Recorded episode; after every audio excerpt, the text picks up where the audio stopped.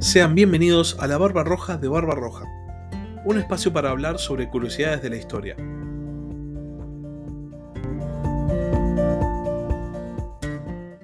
Hola a todos, sean bienvenidos a Ajedrez Mundial. En el capítulo de hoy vamos a analizar cómo todas las historias y todas estas cuestiones que se fueron dando estas últimas semanas empiezan a dar frutos. Es algo muy interesante lo que está pasando y me parece que en el capítulo de hoy es en el que más van a entender por qué es importante el estudio de las relaciones internacionales, de la política internacional, porque cada hecho cada situación, cada conflicto empieza, como decía, a dar frutos y se manifiesta en otros lugares o empieza a influir en otros lugares. El tema con las relaciones internacionales es que más allá de que algo, no sé, una invasión o, un bloqueo o un acuerdo comercial se dé en algún lugar específico, necesariamente va a repercutir en el resto del mundo. Porque hoy en día vivimos en un mundo que es básicamente muy chico, las distancias son muy cortas, aunque sea son muy cortas en tiempo. La comunicación es instantánea y por ende todas las cosas repercuten muy, muy, muy rápidamente. En el capítulo de hoy me gustaría invertir el orden al cual ya los tengo acostumbrados, que es empezar por la invasión rusa a Ucrania y terminar con el resto de los conflictos o el resto de las nuevas situaciones que hay en el mundo. Y me gustaría empezar por el resto del mundo y terminar en Ucrania porque justamente esta semana hay algo acerca de la invasión rusa y de cómo esta invasión rusa se está dando, que va a dar lugar a una especie de reflexión final y que tiene que ver con esto que les decía, de que en realidad todo está relacionado y todo el mundo se ve involucrado de alguna manera necesariamente en el accionar de un país contra otro. Entonces empecemos por el principio. Esta semana hubo no, no tanto focos de conflicto, pero sí hubo muchas declaraciones de índole diplomática. Eh, muchas reuniones bilaterales y también hubo algunas reuniones que nadie sabía que iban a ocurrir, pero vamos a empezar por Argentina, algo que mm, eh, si bien muchas veces trato, intento tratar por arriba para no meterme en la política nacional. Em, lo que vamos a hablar de Argentina es que el miércoles el canciller Cafiero afirmó que Argentina tiene una voluntad eh, tiene voluntad de unirse a los BRICS. Eh, y afirmó también que Argentina recibió ya un apoyo no oficial por parte de Brasil, China e India para unirse a los BRICS, dejando por fuera a Sudáfrica y a Rusia. Porque obviamente eh, para Cafiero decir hoy en día que Rusia apoya a Argentina para unirse a los BRICS implicaría también una declaración política y en el gobierno hoy en día hay una especie de situación de, disputa entre el presidente y lo que quiere mostrar al mundo y la vicepresidente y cómo insiste en el posicionamiento eh, frente a Rusia y China como, como aliados. Eh, lo interesante de esto, lo interesante de la información de Cafiero es que el apoyo de Brasil llega por parte de la administración actual, del gobierno de Jair Bolsonaro, que es básicamente un enemigo ideológico del gobierno argentino. De hecho, eh, el gobierno del presidente Bolsonaro ha usado repetidas veces el caso del gobierno argentino para establecer todo lo que está mal acerca de la política. Pero de alguna manera parece ser que mm, la diplomacia brasilera puede ver más allá de las disputas eh, políticas o las disputas ideológicas y considera que una mm, participación argentina en el BRICS favorecería no solo al bloque en general, sino también eh, em, fortalecería al bloque BRICS en la región de Sudamérica. Y esto es algo que Brasil ve positivamente, sobre todo de cara a posicionarse como líder de la región. Hablando justamente de Brasil, em, alguien que se reunió esta semana, que fue una reunión totalmente imprevista, pero que pasó esta semana con Bolsonaro, fue Elon Musk, que se reunió para prometer mm, al presidente brasileño que va a llevar Internet a todas las poblaciones y las comunidades que están en el Amazonas. Lo interesante de Elon Musk, más allá de, de lo que uno pueda pensar o no acerca de su figura, es que tiene un posicionamiento político claro. No es, una, no es uno de estos empresarios, no es una de estas figuras que juegan de manera ambigua, no, no. Elon Musk tiene un modo de hacer política que le gusta, tiene un modo de hacer política que no le gusta y actúa en consecuencia y de alguna manera se está empezando a posicionar como una especie de pseudo líder digital de todo un sector de la política, sobre todo todo un sector de la política orientada más al liberalismo económico.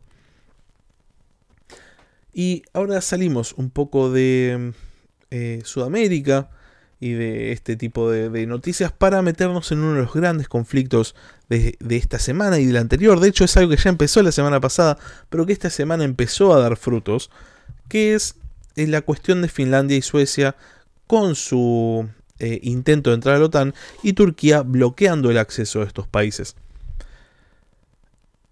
La semana pasada les comenté un poco de que para mí Turquía iba a tener que empezar a ceder terreno si quería conservar su posición en la OTAN. Esto yo lo pensaba sobre todo en el marco de eh, Turquía teniendo una política bastante errática con respecto a sus propios aliados de la OTAN y la OTAN mirando con muy buenos ojos el hecho de Finlandia y Suecia, dos países que forman parte de la Unión Europea, dos países eh, bien orientados a lo que se considera el occidente.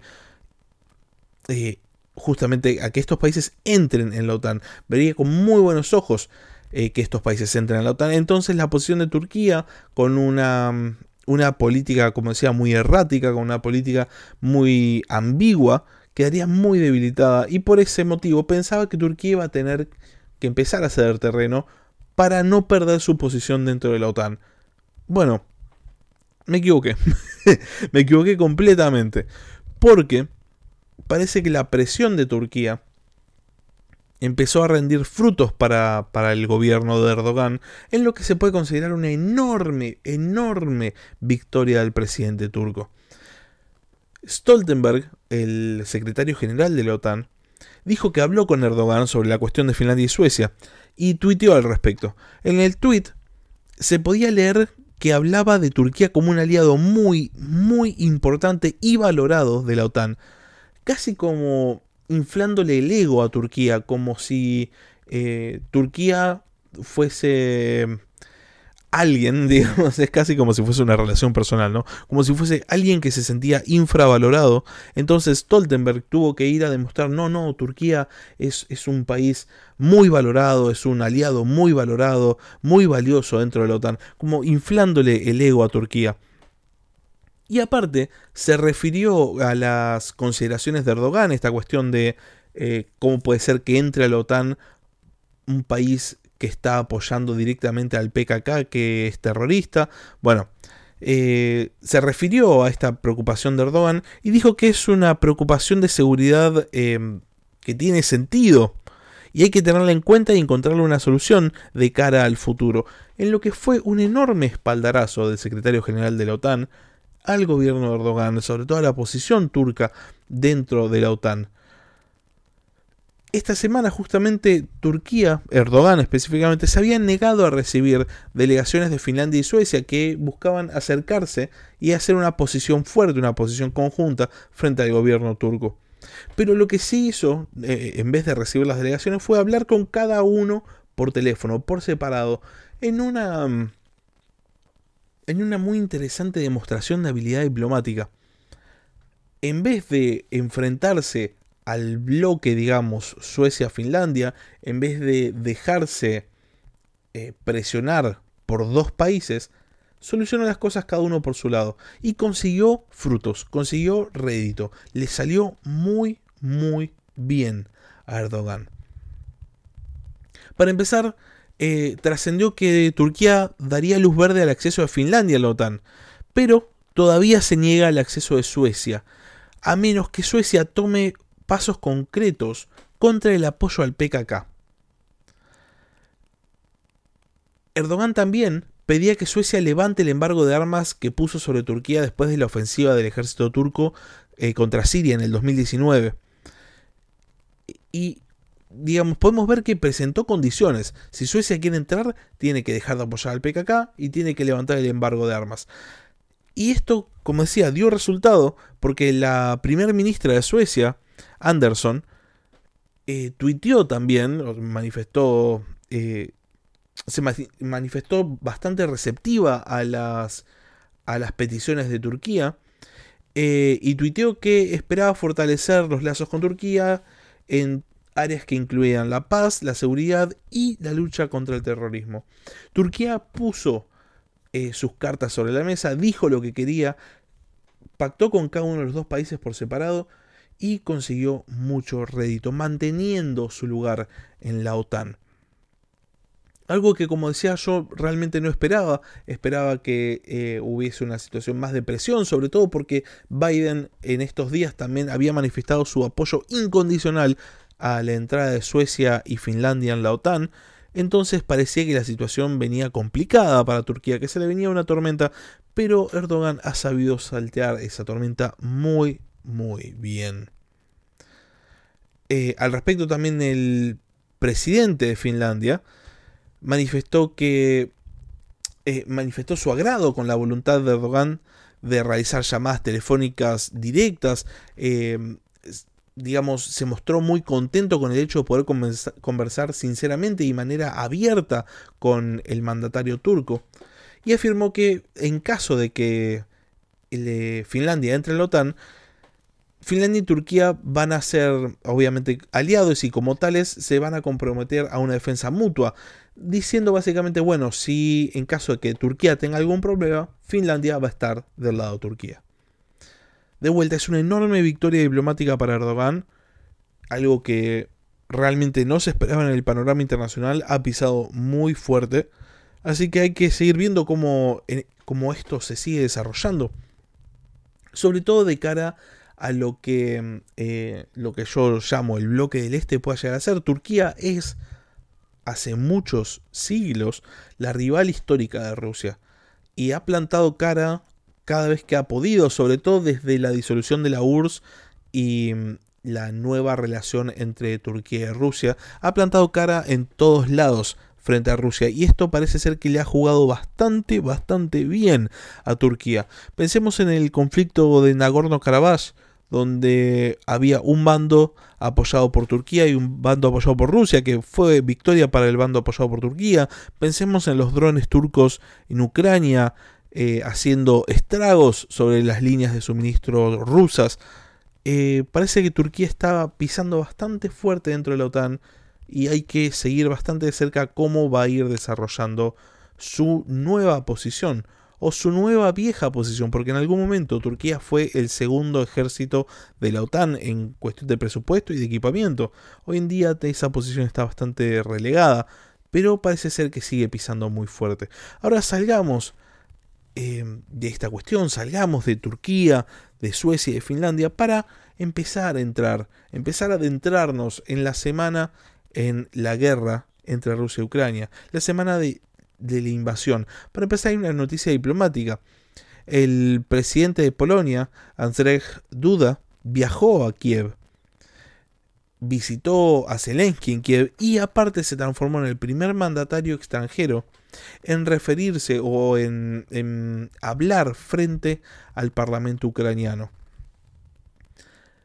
En esta charla que hizo, en este discurso, mejor dicho, que hizo, manifestó la eh, voluntad de apoyo de Polonia, o el apoyo completo, mejor dicho, de Polonia, a la integridad territorial ucraniana. Y esto es algo muy importante porque esta semana Zelensky y otras autoridades ucranianas manifestaron repetidas veces que no van a negociar con territorio, no van a ceder ni un metro de tierra ucraniana a Rusia en ningún acuerdo de paz.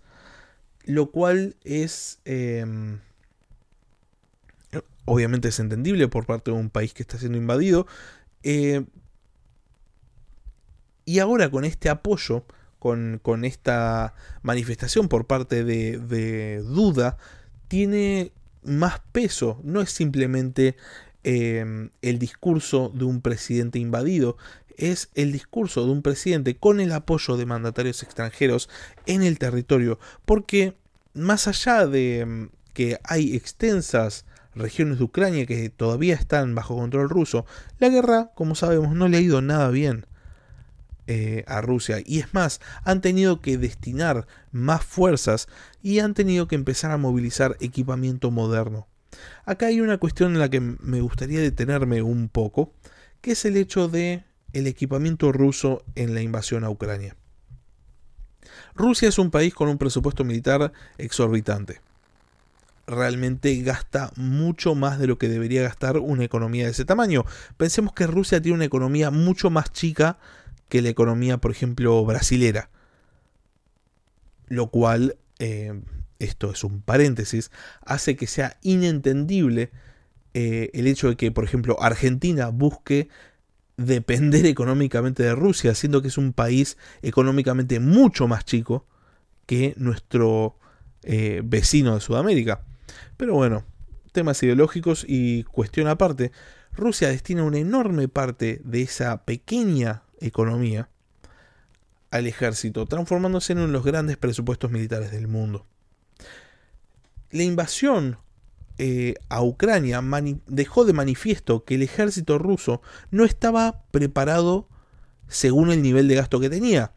Claro, si manejas mucha plata en presupuesto militar, uno pensaría vas a tener el ejército más actualizado o vas a tener el ejército más modernizado y Rusia se preocupó por generar esa, esa fama, la fama de tener un ejército muy poderoso y es algo que no se vio en el campo de batalla. De hecho, eh, se encontraron tanques abandonados con equipamiento o con electrónica de la era soviética, em, suministros vencidos, un montón de cuestiones. Muchos analistas consideraron que esta era la verdadera cara del ejército de Putin. Un, un, ejército que se vendía, que se buscaba generar la fama de un ejército súper poderoso, pero que en realidad no tenía nada, nada que ofrecer, era, era mucho ruido, pocas nueces, era humo. Yo era de los que opinaba que en realidad Putin decidió quemar equipamiento viejo, equipamiento que no llegó a modernizar en los primeros meses de invasión. Porque de hecho Putin pensaba que simplemente iba de paseo a Ucrania. Los suministros que tenían eran para días, no para meses, como ya vamos casi por el tercer mes. Por ende, lo más probable para mí, eh, esto es algo de vuelta que pienso desde el día 1 de la invasión rusa, es que Rusia haya decidido quemar equipamiento viejo. Y esto, esta idea que tengo yo, se ve apoyada por una declaración que se hizo por parte del ejército ruso esta semana, que es que van a destinar tanques modernos, tanques de última generación, a la invasión de Ucrania. Pareciera que Rusia busca mandar músculo a su ejército en Ucrania para concretar una ocupación real del país, para concretar resultados. De ser así, de confirmarse esta cuestión, de llegar armamento moderno a Ucrania, toda esta consideración de Rusia como un ejército de humo tendría que ser reevaluada, sobre todo desde el punto de vista de, de la estrategia occidental, de estrategia de los aliados ucranianos, eh, o aunque sea de los aliados en cuestión de material bélico, ¿no? Porque nadie mandó soldados, pero sí material bélico a, Ucrania. Porque si Rusia realmente está guardando lo mejorcito para el final, el armamento que hoy en día le están mandando a Ucrania, que muchas veces contempla armamento de la era soviética que están en países que actualmente son de la OTAN, no van a tener, no van a tener resultado no, no, no, no van a ser efectivos. Y esto podría cambiar definitivamente el balance en el campo de batalla. Podría inclinar la cuestión definitivamente hacia Rusia. Si Ucrania se ve superada tecnológicamente de manera definitiva, entonces Rusia va a poder concretar una rápida conquista del país. Pero hay que ver a qué se refería Rusia cuando afirmaba que va a empezar a mandar tanques de última generación a Ucrania. En el ámbito que sí han tenido éxito los rusos y es posiblemente el plato fuerte de las noticias de esta semana, es en el mar. Más allá de que hubo varios hundimientos de buques rusos, el más conocido fue el Moskva, el buque insignia de la flota del Mar Negro, lo cierto es que Rusia tiene un completo control sobre eh, el teatro de operaciones, digamos, marítimo en las aguas del Mar Negro. Ucrania no, no tiene con qué competir contra la Armada rusa, contra la flota del Mar Negro. Y esto produjo que Rusia tenga la, posibilidad de bloquear puertos ucranianos. La idea parece ser, como ya hemos hablado en, algún que otro capítulo anterior, es que es crear un corredor terrestre desde el territorio actual ruso, pasando por la península de Crimea y llegando hasta Transnistria, o sea, todo el sur de Ucrania. Si uno ve el mapa de la invasión, si uno ve el mapa de las tierras controladas por Rusia, se ve claramente que ese es el objetivo. Dentro de, esas tierras tomadas hay partes del Donbass. De hecho, esta semana Rusia intensificó enormemente sus bombardeos sobre objetivos en el Donbass. Pero pareciera que en sí el, el fin o, el, el, objetivo es esta franja de territorio del sur ucraniano. Y para esto han decidido bloquear las ciudades portuarias que quedan en manos ucranianas en el Mar Negro. La más importante de ellas es Odessa. Odessa, de vuelta, como siempre digo, que es una ciudad de la cual hablo mucho, mucho en el podcast y que de hecho eh, tiene relación con partes de mis antepasados. Odessa es el puerto principal de exportación de granos de Ucrania. En este momento, ningún buque entra ni sale de Ucrania, lo cual impide que Ucrania exporte alimento. Ucrania es uno de los mayores exportadores de, grano del mundo. Eh, la estepa póntica es muy fértil, todo el sur de Ucrania y parte del sur de Rusia son muy fértiles y aportan mucho del, de la exportación mundial de grano, bueno, en este momento no hay grano saliendo de Ucrania y esto hace que medios como The Economist publiquen que estamos ante la posibilidad de una catástrofe alimentaria global. Parece ser que cuatro quintos de la población global vive en países importadores de alimentos. Si uno de los centros de mayor producción de grano del mundo hoy en día está impedido literalmente de exportar, entonces va a haber mucha población que este año se quede sin comida. A esto iba con esta cuestión de que lo que pasa en dos países del este de Europa repercute en todo el mundo. La economía está definitivamente globalizada. Todos los países dependen de los otros países. No hay ningún país que pueda autoabastecerse en su totalidad. Todos los países comercian. Entonces, un impedimento del comercio de tal o cual material va a producir necesariamente un desabastecimiento en otro lugar. Y en este caso estamos hablando de comida. Estamos hablando literalmente del sustento de vida para los seres humanos.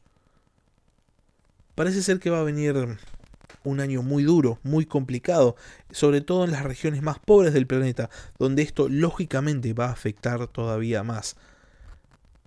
Estaba leyendo un artículo que decía que desde principios del año pasado hasta ahora, mayo del 2022, o sea, desde enero de 2021 hasta mayo del 2022, el trigo subió un 56% en la bolsa. Solamente este mes, es más, solamente el 16 de mayo específicamente, o sea, esta semana, el trigo subió un 6%. El precio del trigo está disparándose. Claro, obviamente la oferta sigue siendo la misma, pero cada eh, la oferta, perdón, la demanda sigue siendo la misma, pero la oferta es cada vez menor. Porque estamos hablando de que una de las regiones de mayor producción está bloqueada, no puede exportar mientras continúe la guerra en Ucrania, mientras continúe la invasión rusa y el bloqueo Odessa, la oferta cada vez va a ser menor, porque Ucrania va a seguir eh, impedida de exportar. El cálculo es que más o menos Ucrania pierde o perdió ya 22 mil millones de euros en exportaciones. Eh, una locura de plata, pero pensémoslo también en cantidad de comida. Y dentro de todo esto, esto es algo que también es necesario hablar y es necesario eh, debatir porque tiene que ver con las relaciones internacionales. Dentro de todo esto, em, el gobierno argentino, en vez de fomentar la exportación y convertirse una vez más en el granero del mundo, en vez de fomentar la exportación de grano, Lo que está debatiendo el gobierno es saber cómo hacen para aumentar las retenciones. Lo cual, si tenemos en cuenta un pensamiento netamente económico, va a hacer que el productor eh, vaya hacia otro tipo de producto, hacia otro tipo de cosecha que le permita conservar el rédito o inclusive aumentarlo, teniendo en cuenta las retenciones. O sea, si, si las retenciones aumentan, se va a disminuir la producción necesariamente. Lo cual es ilógico, teniendo en cuenta lo que está pasando en el mundo. Argentina hoy en día tiene que fomentar su exportación de grano, porque para empezar tiene la capacidad de proveer alimento para 10 veces la población del país. Y para seguir, estamos ante una situación de desabastecimiento alimentario global. Es ilógico pensar que la solución a eso es ponerle un palo en la rueda a la exportación de grano. Todo lo contrario. Todo lo contrario. Pero bueno, de vuelta, uno no quiere meterse en política interna no, no es, no es eh, lo que trata este segmento del podcast, pero tiene que ver la manera en la cual la Argentina se para de cara al mundo, y en ese caso sí tiene que ver con las relaciones internacionales. Y lógicamente por este motivo lo traigo acá al podcast, a este espacio. En definitiva, estamos ante la posibilidad de una catástrofe alimentaria. Como decía, va a ser un año muy complicado para las regiones más pobres del mundo. Y es en este momento en el cual hay que preguntarse, realmente, ¿cuál es el final de, de la invasión rusa? ¿Cuál es el fin que persiguen y cuál es el final en el sentido del el momento en el cual se va a terminar? No, una vez más, no parece que haya una solución a corto plazo.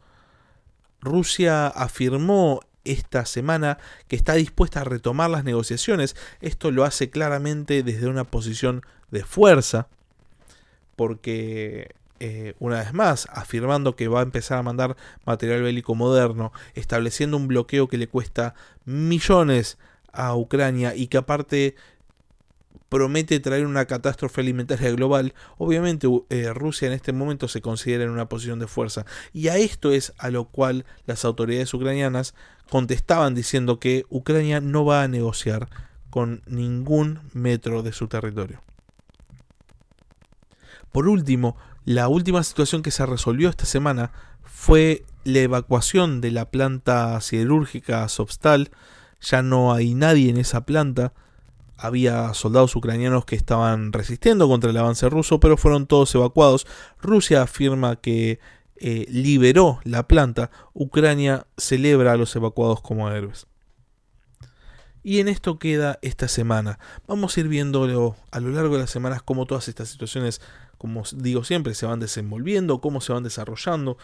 Todo esto genera repercusión, todo esto va a generar una reacción. Una vez más, muchísimas gracias por escuchar. Espero sus comentarios. Si están escuchando esto en YouTube, eh, pueden escribir un comentario comentándome qué les parece eh, toda esta situación, toda la información que escucharon. Si están eh, escuchando en Spotify, pueden escribir al mail del podcast, la barba roja de barbarroja gmail. Eh, espero sus comentarios y una vez más muchísimas gracias por escuchar. Hasta la próxima.